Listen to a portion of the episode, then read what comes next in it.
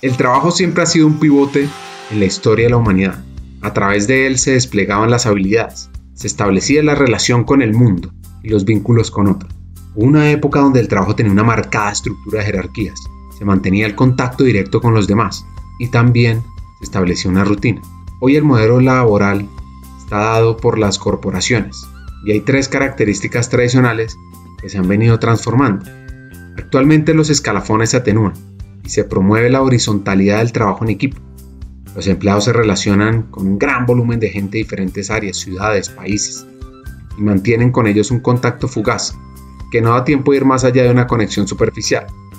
En cuanto a la rutina, podríamos decir que hoy se impone en las empresas no la rutina, sino el cambio constante. Y las condiciones actuales que se requieren para que se cumplan las promesas del progreso personal, además de una calificación cada vez más especializada, exigen una plan exigen una gran plasticidad de las personas. Esto es lo que algunos pensadores sintetizan como la necesidad de ser creativos y flexibles. Y con estas dos aptitudes se espera que el empleado esté dispuesto a adaptarse, estar constantemente listo para lo que se presente.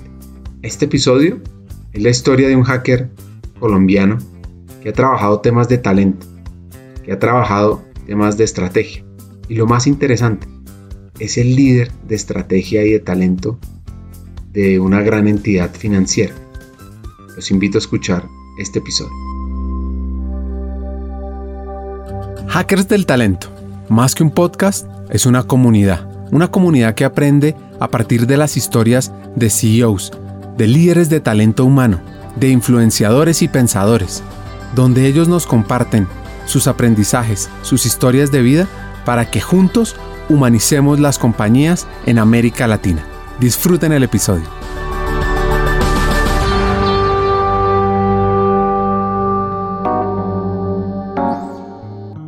Nuestro invitado de hoy se llama Juan Pablo Álvarez. Este hacker bogotano tiene influencia de Medellín y de Cali. Fue padre a los 20 años. Tiene, como él dice, dos hijas únicas, una de 23 años y otra de 7. Hoy lidera los temas de talento y lo que me pareció fascinante es que también es el responsable de la estrategia del negocio, de Redevan. Tiene además una pasión que comparto y es el gusto por el vallenato. Y es que cuando era joven... Nana era de Valledupar y existe una teoría y es que ella me daba tetero y me ponía Radio 1 al lado. Entonces de ahí saqué un gran gusto por el vallenato y eso hace que hace cerca de tres años esté tratando de aprender a tocar acordeón vallenato. Entonces esa es una de esas grandes pasiones personales que tengo. Tengo mi acordeón, tomo clases todas las semanas y estoy ahí tratando de aprender. La verdad no es un instrumento fácil, pero me ha dejado muchos aprendizajes Ricardo, más allá de la parte musical, el tocar acordeón. Para los que les gusta el vallenato, o para los que no lo conocen, pues este es un género musical tradicional surgido de la fusión de expresiones culturales del norte de Colombia. Canciones de los vaqueros del Magdalena Grande, cantos de los esclavos africanos, ritmos de danzas tradicionales de los pueblos indígenas de la Sierra Nevada de Santa Marta. Todas esas expresiones se mezclaron también con elementos de la poesía española y el uso de instrumentos musicales de origen europeo. Las canciones del vallenato son nostálgicas, alegres, sarcásticas y humorísticas. Las letras de las canciones del vallenato interpretan el mundo a través de relatos, en los que se combinan el realismo y la imaginación. Y acá viene una conversación interesante sobre la importancia de aprender a tocar un instrumento. Según Juan Pablo, fascinante. Pues mira que pues algunas de ellas, el primero es que como te digo no es un instrumento fácil, es un instrumento que con la mano derecha tú debes ir tocando los tonos y con la mano izquierda tú te haces el acompañamiento con los bajos y tienes que poder combinar tonos, bajos, aire, abrir, cerrar y todo esto genera pues unos retos en la mente súper fuertes. Yo hay veces termino clase de acordeón y es peor que si hubiera hecho una clase de cálculo vectorial o algo así bien complicado Uno de esos aprendizajes que me ha dejado la práctica del acordeón, Ricardo, es la importancia de la práctica consciente y cómo esa práctica consciente te lleva a ti a perfeccionar el talento, cómo llevar al subconsciente lo que tú necesitas interiorizar para tu día a día de forma que fluya de manera natural, donde logras llevar a tu día a día algunas acciones, algunos comportamientos que necesitas hacerlo casi que de forma intuitiva, como tu yo consciente en algunos momentos te traiciona. Entonces cuando yo me pongo a pensar mucho la instrucción que me da el profe, termino embarrándola, entonces hay veces tengo es que dejar, dejarme fluir, ¿sí? La importancia del ambidiestrismo, como te decía, combinar lo que estás haciendo mano derecha con mano izquierda para que en últimas suene bonito el acordeón o la canción que estás interpretando. También las limitaciones mentales que en ocasiones nos fijamos, me pasó algo muy curioso cuando estaba empezando, yo dije, yo nunca voy a poder tocar acordeón porque mis dedos no son muy largos y yo mentalmente me estaba bloqueando para esto y era como una excusa que yo mismo me estaba fijando. Me pasó algo muy bonito y fue que alguna vez vi a un niño de seis años tocando acordeón y yo le vi los dedos y eran como la mitad de los míos y yo dije, esa ya no puede ser mi excusa. Me di cuenta que él estaba tocando muchísimo mejor que yo. Entonces dije, bueno, ahí ese es un bloqueo mental que me estaba poniendo. Y la última gran experiencia, Ricardo, es que lo hago por puro gusto, es decir, por puro placer, sin ningún ego ni pretensión ni nada de esto. No quiero o no pretendo ser músico profesional, pero sí me apasiona mucho y me encanta.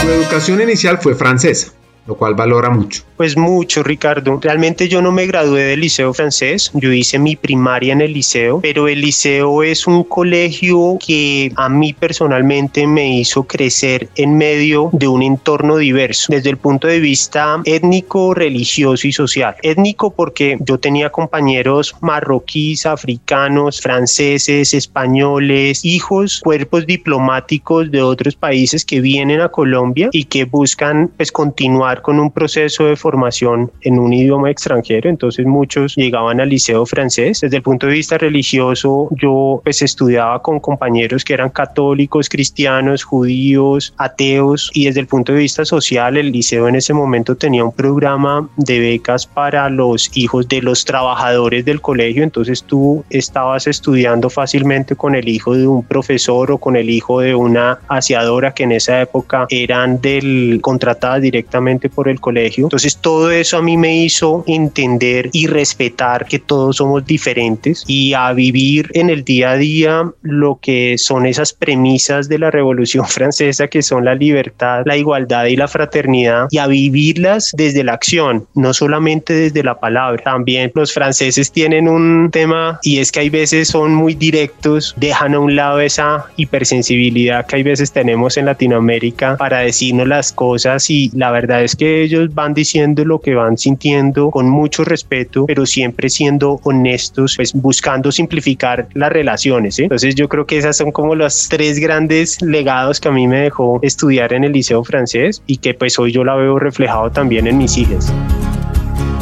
Estando muy joven, tuvo un gran reto familiar. Yo tenía cerca de 15 años, mi hermano sufrió un accidente muy fuerte donde estábamos haciendo un experimento para el colegio mezclando azufre y fósforo y mi hermano estaba ahí en ese momento y cuando los unieron estos dos compuestos y los apretaron, le generaron un poquito de depresión, explotaron y mi hermano se quemó. Entonces fue un momento muy fuerte porque significó pues, muchos tratamientos, injertos. Mis padres tuvieron que volver a la atención de mi hermano, todo el proceso de recuperación donde le tuvieron que hacer pues, varias intervenciones, significó, por ejemplo, que mi mamá en ese momento tuvo que renunciar a su empleo para dedicarse a la atención de mi hermano. Mi padre que trabajaba en una petrolera, él tenía dos seguros médicos y fulió los dos seguros médicos con la atención de mi hermano. Pero tú ahí lo ves y la verdad es que uno lo ve y cuesta creer todo lo que pasó. Tengo un recuerdo súper grabado en la mente que era mi mamá acostada junto a mi hermano haciéndole masajes en las quemadas para evitar que le salieran queloides. Y ese es un recuerdo que es duro por los recuerdos que me trae, pero también es muy bonito. Logramos salir de eso y superar esa adversidad y ese momento difícil que fue como familia, pero que pues gracias a Dios y a esa unión familiar se pudieron hacer como las atenciones que requería mi hermano en ese momento. Y hoy tú lo ves y está perfecto. Es decir, la verdad que cuesta creer todo lo que pasó, pero fueron momentos duros en ese momento.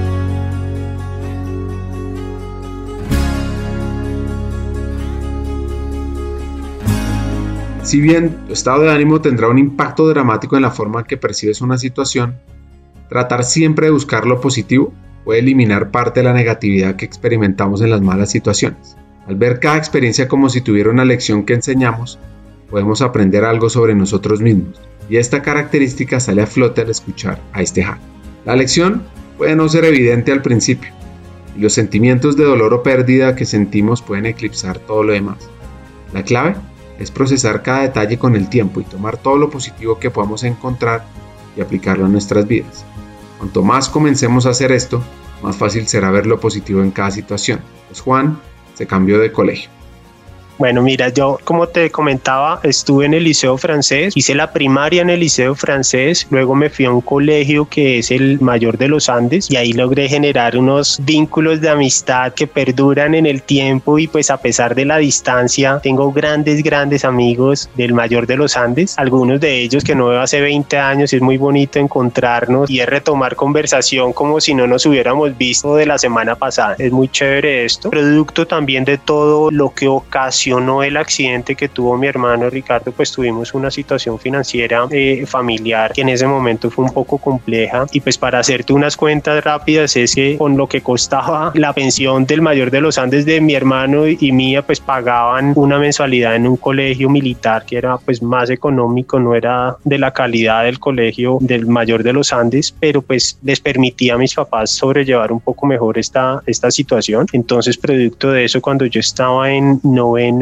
me cambiaron de colegio a un colegio militar. La verdad no todo fue malo. Por un lado, no tuve que prestar servicio militar, que esa fue una gran fortuna en ese momento, porque además estábamos en un momento de país en el año 96, donde todavía había zonas rojas, donde había pues una situación de orden público bastante difícil. Pero lo que más resalto de mi paso por el colegio militar fue el amor a, a la patria, el amor a Colombia, como esa mística que encierra las fuerzas militares y casi casi me voy a la Fuerza Aérea, estuve muy cerquita de ser piloto, yo soñaba con ser piloto de aviación, entonces cuando ya estaba a punto de tomar la decisión, los coroneles del colegio, pues obviamente lo impulsaban a uno como que uno sentía que lo estaban llevando casi de la mano para enlistarse, cuando me explicaron que para um, estudiar en la Fuerza Aérea Aviación tenía que irme a la Marco Fidel Suárez en Cali, a mí me dio mamitis y yo eché un paso hacia atrás y dije, no, no, no, yo a Cali no me voy, ¿sí? Ya en ese momento pues tomé la decisión de servir a mi país, pero desde el sector privado y desde otra esquina, pero sí tengo una gran admiración por las fuerzas militares, por mi país, por mi patria, por los símbolos patrios. Yo soy de los que oye el himno nacional y se me llena el corazón y siento una gran emoción. Aprendió a recibir órdenes en el colegio militar y también el pensamiento crítico francés, así que decide estudiar en la Universidad Javeriana, estudiar Derecho. Pero, pero, pero no le gusta, pasa economía y tampoco.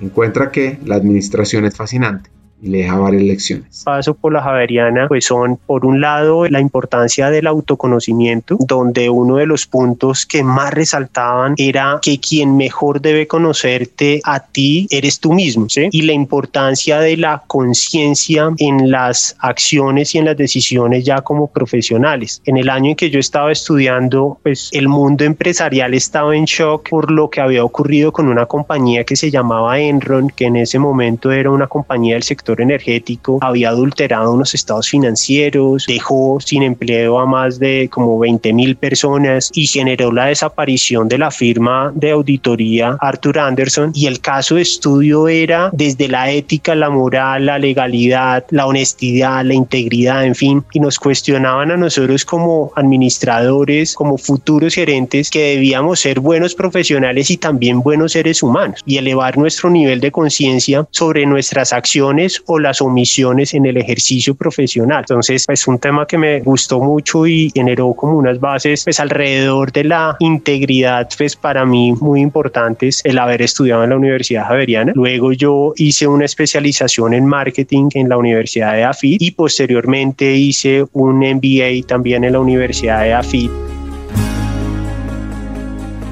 Volviendo al comienzo del episodio. Mira que yo estaba más o menos en séptimo, octavo semestre de la carrera, yo estaba estudiando en diurno y me salió empleo. ¿sí? Acuérdate que fui papá joven, entonces yo arranqué a estudiar administración ya con una responsabilidad enorme que era ser padre. En un principio, pues estudiando entre semana y buscaba empleos y emprendimientos de fin de semana que pudiera combinar con mi universidad. Más o menos como a los dos años de carrera, mis padres me dijeron, venga, enfóquese en su carrera. Nos demostró que usted sí podía asumir esta responsabilidad, pero no queremos que usted por estar trabajando deje de lado terminar su carrera, enfóquese en terminarla y así fue. Pero cuando ya estaba en séptimo semestre, estaba pues ya buscando la opción también de emplearme en algo un poco más formal. Yo trabajé, no sé, en Brodiscos, en Blockbuster, en un montón de compañías que ya ni existen.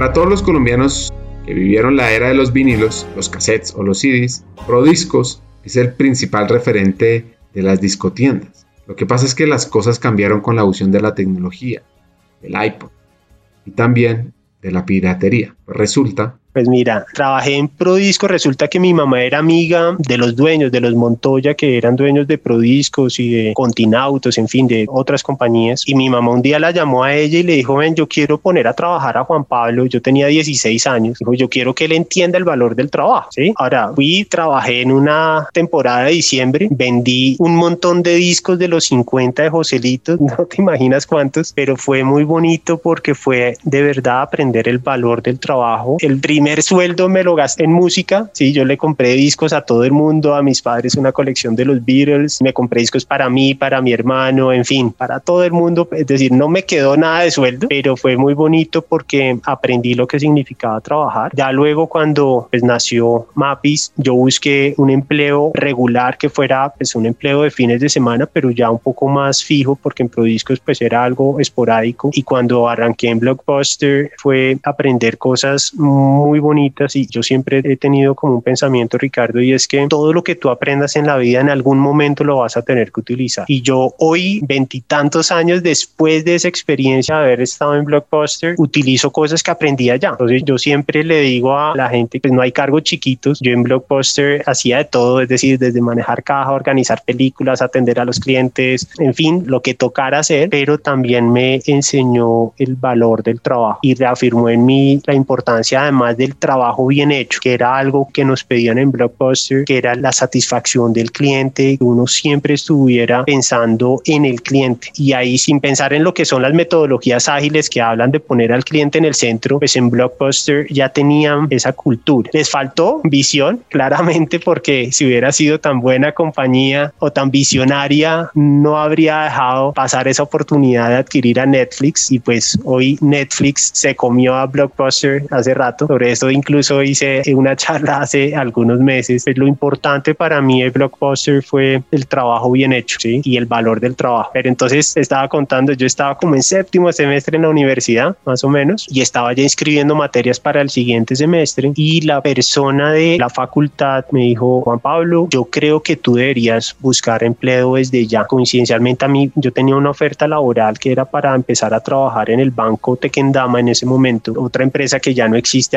ahora ¿sí? Entonces deja ver los años que llevo trabajando. Curiosamente te digo, llevo como 1100 semanas cotizadas, pero todavía más hacen falta 18 años de trabajo para tener acceso a pensión. Pero lo cierto es que ella me dio ese consejo, me salió esta oportunidad de empleo. Yo ya había arrancado como una semana de semestre en diurno y ella me dijo, yo te cambio a nocturno. le dije, Pati, pero yo ya estoy inscrito. Me dijo, no te preocupes, aprovecha esta oportunidad porque cuando tus compañeros salgan a buscar empleo, tú ya les vas a llevar a ellos casi un año y medio de ventaja en experiencia profesional. Entonces tú ya vas a estar ubicado laboralmente, mientras que ellos van a, salir a buscar empleo o a buscar una práctica profesional. Entonces así fue. Yo me enganché en ese momento en el Banco Tequendama y empecé a trabajar en el área de mercadeo, sí, que fue donde me salió y eso tuvo mucho que ver porque escogí esa especialización en marketing de AFI y ahí arranqué ya a trabajar de forma formal en el sector financiero.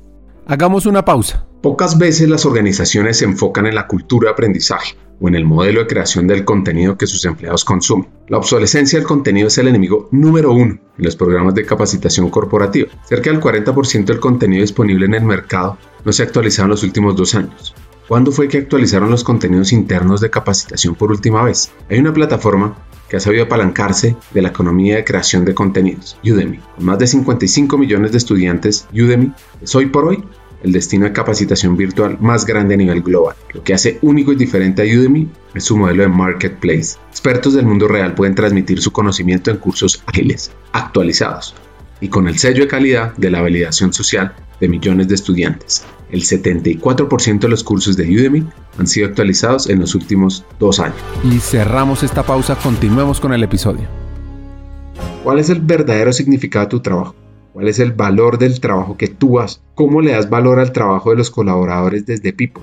Pues son preguntas clave a responder para que ese significado de impacto aumente. Pues en efecto de acción-reacción, Juan se involucró en temas de mercado en el mundo financiero, lo que le abrió varias puertas desarrollando su estilo de liderazgo por una mentor. Y recuerda que pasó por el Banco Tequendam, luego el Banco Sudameris. Además entró al Banco de Crédito y luego en el Helm, en Factoring, donde un proyecto lo marcó. Y una de esas, una compañía que se llamaba Sivan, que era una compañía minera que estructuraba proyectos, le hacía toda la banca de inversión a proyectos de minería en carbón y algunos de oro. Y lo que hacíamos era estructurar los proyectos desde el punto de vista financiero y pues toda la operación de los proyectos para comercializarlos y encontrar a alguien que los desarrollara, que eran proyectos, no sé, el proyecto más grande que yo valoré llegaba a requerir una inversión cercana a los 800 millones de dólares, pues Iván era una empresa pequeña, pero sí buscaba alguna compañía minera global que tuviera el músculo para poder financiar toda esa explotación. Me permitió conocer la otra Colombia, por ejemplo, un proyecto muy bonito en Condoto, en el Chocó, donde uno dice, no es justo esta población tan rica desde el punto de vista de recursos naturales sea a la vez tan pobre, ¿sí? Y que hayan tanta falta de oportunidades de desarrollo en estas regiones que genera como esas dicotomías y lo que está pasando en la otra Colombia que hay veces no vemos desde las ciudades, desde Bogotá. Luego ahí pues trabajé en el área financiera, en Ciban estructurando estos proyectos. Luego de ahí mm, me salió una oportunidad para trabajar en Redevan. Arranqué a trabajar en productos de tecnología. Y yo siempre le decía a la persona de recursos humanos que no sabía en Redevan, no sabía por qué me habían escogido, que me dijeron, Juan, es que tienes ocho años de experiencia en servicios financieros. Pero yo llego a Redevan y aterrizo a Redevan y me doy cuenta que era otro tema totalmente diferente a la operación bancaria tradicional. Acá no se buscaba colocar recursos como lo que yo hacía en libranzas o en factoring, ¿sí? sino era desarrollar proyectos de tecnología. Entonces nunca supe por qué me contrataron, pero me contrataron y arranqué en, te decía, en productos, trabajé en proyectos, en el área de estrategia, asuntos públicos y manejando la agenda de asuntos públicos de la compañía, algunos temas de gobierno corporativo y así ya cerca de seis años generando esa combinación entre lo que es estrategia y persona. La historia de RBM Redevan Multicolor comenzó en Colombia en el año 2000, cuando se fusionan Redevan y Red Multicolor, y esta unión fue realizada bajo la premisa de crear una nueva empresa orientada al desarrollo de soluciones innovadoras para la banca electrónica. Podría uno decir que el rol de este hacker es atípico, un bicho raro, y es que es el encargado de manejar la estrategia del negocio y las personas.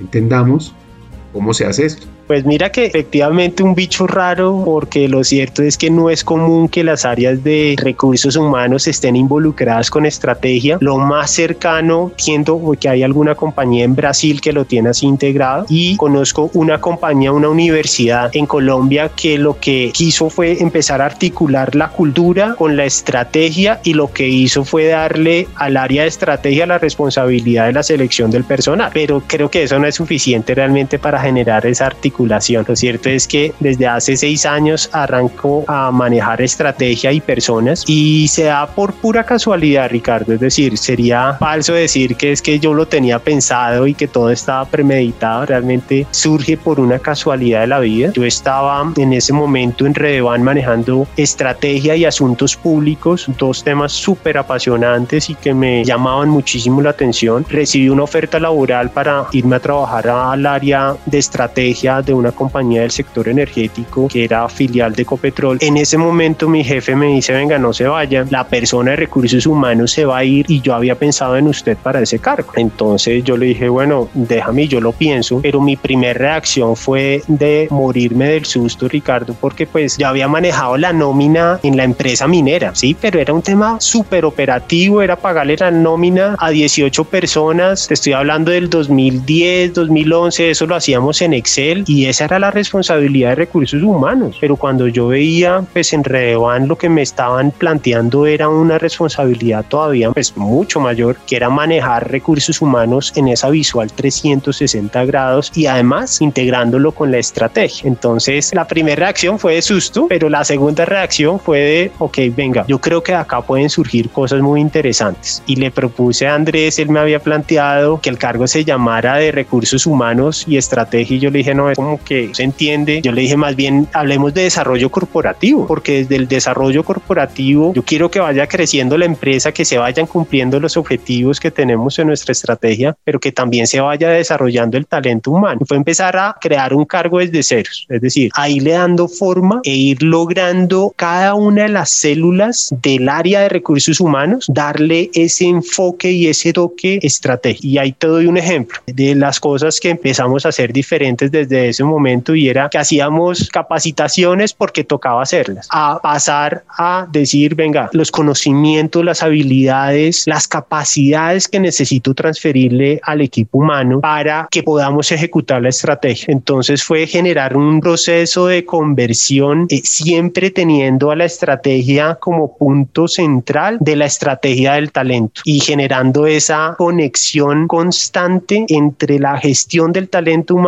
y la gestión de la estrategia corporativa.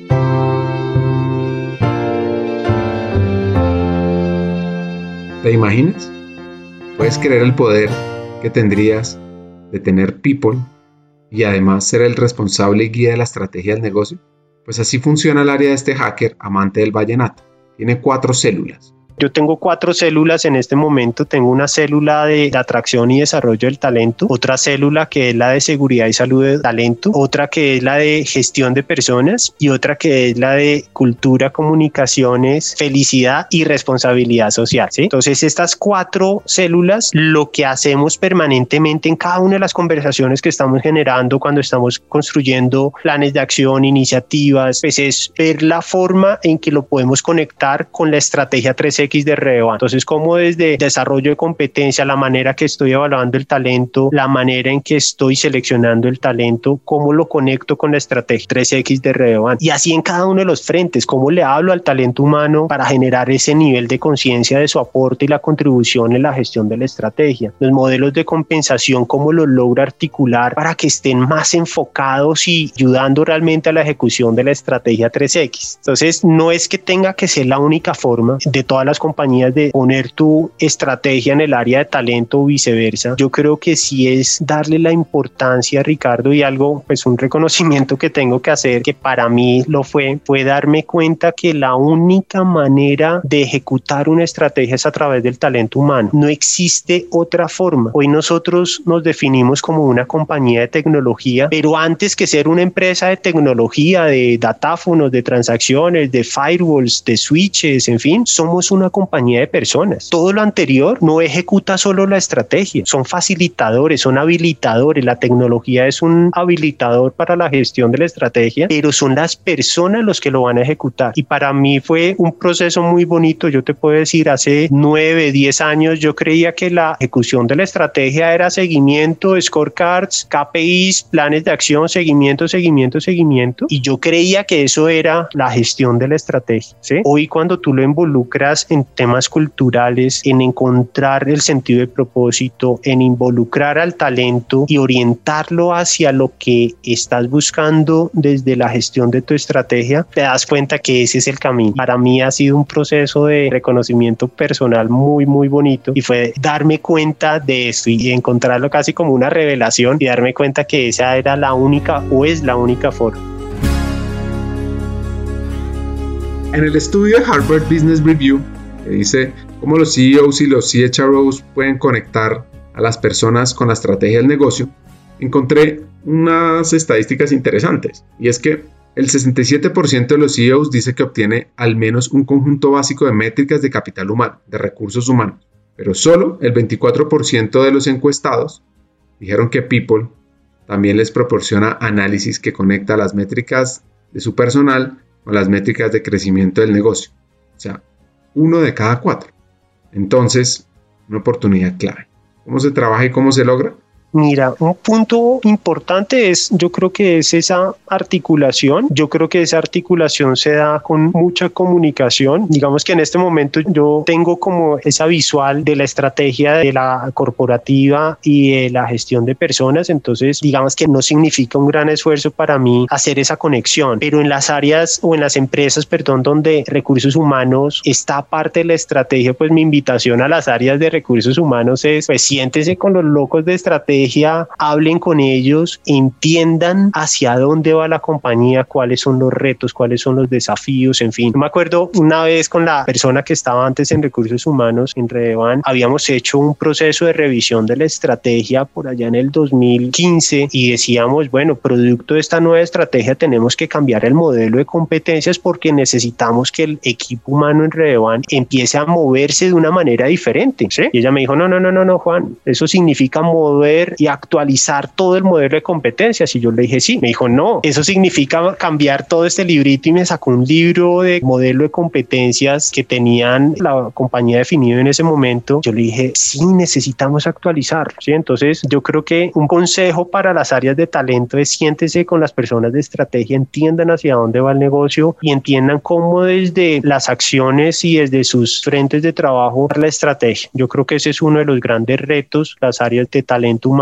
debemos ser unos facilitadores para la ejecución de la estrategia. Yo siempre he creído, Ricardo, que las áreas de talento tenemos que empezar a vernos no como áreas de medios, sino también como áreas de resultado. Alguna vez hablando con algún colega de recursos humanos, yo le decía, mira, no importa qué hagamos, porque si hacemos mucho en selección, en atracción, en compensación, en evaluación del talento, en fin, no importa qué hagamos, porque si todo lo que estamos haciendo no está ayudando a que la compañía esté mejor preparada y esté ejecutando su estrategia, pues es como si no hubiéramos hecho nada. Es mucho más valioso cuando de golpe no haces tanto, pero haces cosas que están muy enfocadas y que le ayuda al equipo humano de la organización a ejecutar de forma sobresaliente su estrategia. El otro consejo que yo le podría dar a las áreas de talento, pues es entender el negocio, como te decía, no solamente desde sentarse con las personas de estrategia, sino también estar permanentemente dialogando con las diferentes áreas del negocio con las áreas de operaciones, las áreas de tecnología, las áreas de comercial, las áreas de soporte, para poder entender cuáles son esos retos que se les están presentando para ellos también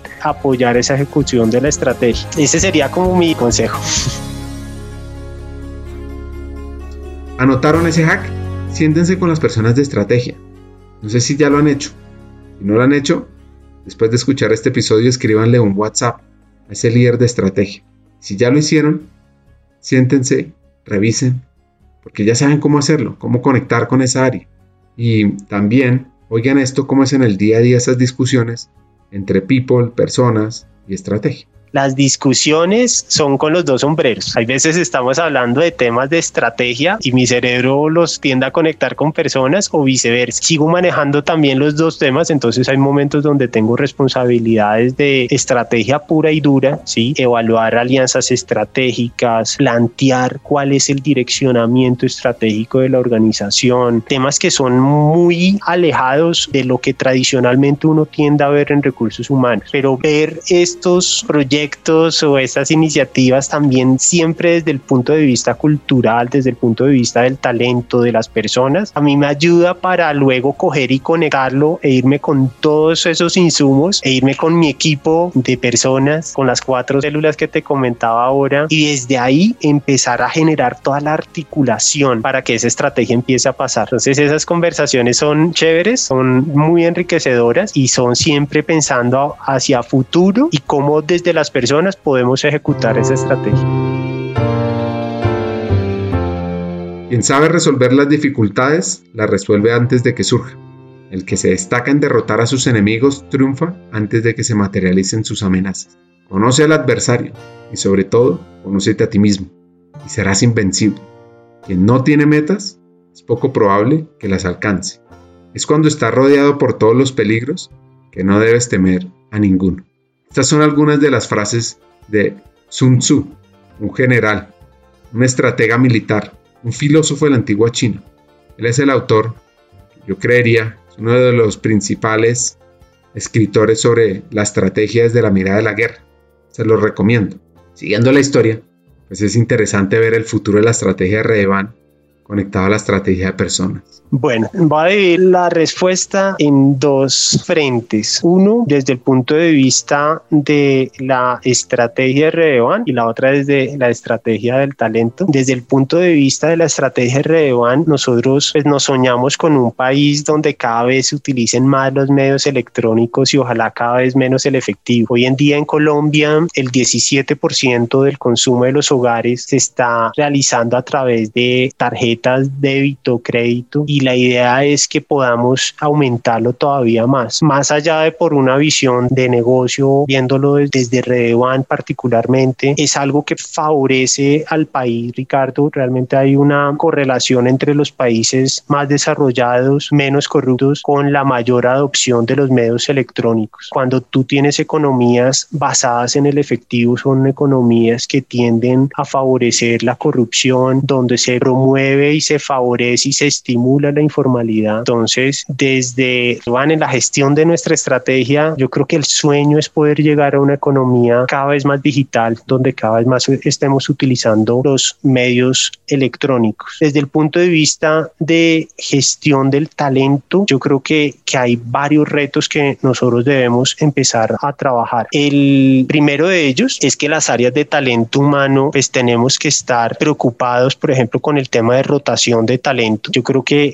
como te comentaba, estamos en el área de tecnología y la retención del talento en áreas de TI o en empresas de TI es uno de los grandes desafíos que hoy tenemos. Tenemos una competencia por talento que ya hoy no es solamente a nivel de ciudad o de país, sino que ya es incluso a nivel global, donde estamos viendo talentos que se nos van a trabajar Argentina, Chile, Perú, México, Estados Unidos, Inglaterra, en fin. Entonces también eso nos ha llevado a nosotros a pensar en buscar talentos en otras regiones. Producto de la pandemia hay un componente muy importante que es todo lo que tiene que ver con bienestar emocional. Ya ahorita hablamos no solamente del burnout, sino también del bore out de personas que ya están aburridas con su trabajo, que se han ido quemando y que le han perdido como ese sentido de propósito con sus empleos, con sus compañías. Entonces yo creo que hay todo un tema de bienestar emocional que tenemos que empezar a trabajar muy fuerte. Pensar siempre en una política salarial competitiva y que a la vez sea sostenible porque compensación no se trata simplemente de pagar más y más y más, sino que también tienes que hacerlo de una forma sostenible y, buscando generar esa competitividad externa, pero también la equidad interna, vincular la gestión del el talento al éxito del negocio y a la gestión sobresaliente de la estrategia, ese matrimonio que como te decía hace un rato, considero que tiene que mantenerse y fortalecerse cada vez más, que las áreas de talento nos veamos como áreas de medio y de resultado. Bueno, el sentido de pertenencia, generar esa conexión emocional mucho más allá de lo transaccional, que sea una conexión desde el corazón, desde los sentimientos, entre el empleado y la persona e incluso en algunos momentos poder llegar a generar esa conexión también con la familia del colaborador y la gestión del clima y la cultura en ambientes híbridos donde tienes el reto de mantener a las personas conectadas a pesar de la distancia.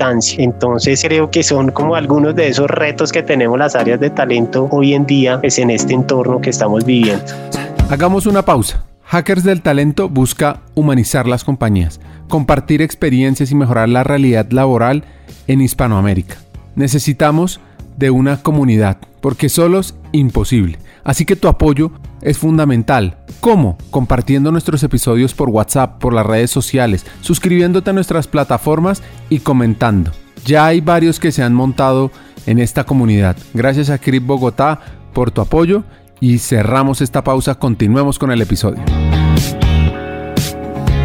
Para ir cerrando el episodio, varios consejos de este hacker colombiano. Vale, mira, te voy a compartir tres consejos muy importantes que a mí me han dado y que espero que a alguien le sirvan. Enrique de la Rosa, que era el anterior presidente de Redevan, él daba un consejo que era el que no hace no se equivoca y lo perfecto es enemigo de lo bueno. Sí, entonces esos dos consejos son orientados a que muchas veces no nos arriesgamos a hacer por el miedo a equivocarnos, pero pues no hacer simplemente nos deja en un estadio de que inquietud que no nos permite desafiarnos a nosotros mismos y en algunos casos saber hasta dónde podemos llegar y de qué somos capaces. Y la segunda parte del consejo es que lo perfecto es enemigo de lo bueno y es que muchas veces estamos buscando la perfección en un mundo absolutamente imperfecto. Y por creer que todavía no es perfecto no salimos adelante con lo que ya tenemos. Y esto tiene todo que ver por ejemplo con el producto mínimo viable en metodologías ágiles. Entonces ahí hay una riqueza en ese consejo muy interesante. Otra que me ha servido mucho para la gestión de la estrategia, para la gestión de la cultura es no te rindas nunca. Sabes cuál es tu objetivo, no te rindas y ese consejo me lo dio Angélica Ardila hace algunos años cuando yo estaba recibiéndole el cargo a ella como jefe de gabinete. Angie me dijo, mira Juan, no te rindas, tú sabes cuál es tu objetivo. A pesar de la dificultad, a pesar de la adversidad, tú sabes para dónde vas, entonces siga adelante. Y el tercer consejo que me lo ha dado Andrés varias veces, Andrés Duque, el presidente de Redevan, es que es mejor tener amigos que plata. Entonces, esa combinación de tres consejos son tres muy importantes que valoro mucho y que los guardo mucho también. Y hay veces me los digo a mí mismo como para acordarme de ellos. Y un consejo que yo he buscado darle y se lo doy tanto a, a las personas que trabajan conmigo, a mis hijas, a mi esposa, también hay veces me lo doy yo mismo, es disfruta lo que haces, que te brillen los ojos con lo que estás haciendo y se va a notar en el resultado. Y eso tiene que ver también, Ricardo, cuando te conté la experiencia en Blockbuster. Acá es donde cobra valor esa experiencia que tuve trabajando con ellos porque era divertirme mientras estaba trabajando. Y yo creo que siento que soy testigo que cuando uno está haciendo lo que le llena el corazón, lo disfruta y lo termina haciendo como si no fuera trabajo, termina haciendo por gusto, por placer, porque le satisface, porque le llena el corazón, que le genera emociones. Y siento que eso se transmite en el resultado, porque estás haciendo las cosas no porque toca, sino porque quieres hacerlas. Este episodio es una historia sobre el trabajo, la dedicación, el lado positivo de las situaciones. La calidez humana de Juan Pablo es inspirador. Y acá vienen mis tres hacks. El primero, conoce y aprende sobre estrategia, sobre la estrategia de tu negocio, para dar las batallas de acuerdo al futuro de people que tú estás buscando. 2. Entiende el valor y significado del trabajo para ti, para tu equipo, para los colaboradores de la empresa. Y 3. Haz brillar a tu talento. Hasta un siguiente episodio y sigamos hackeando el talento.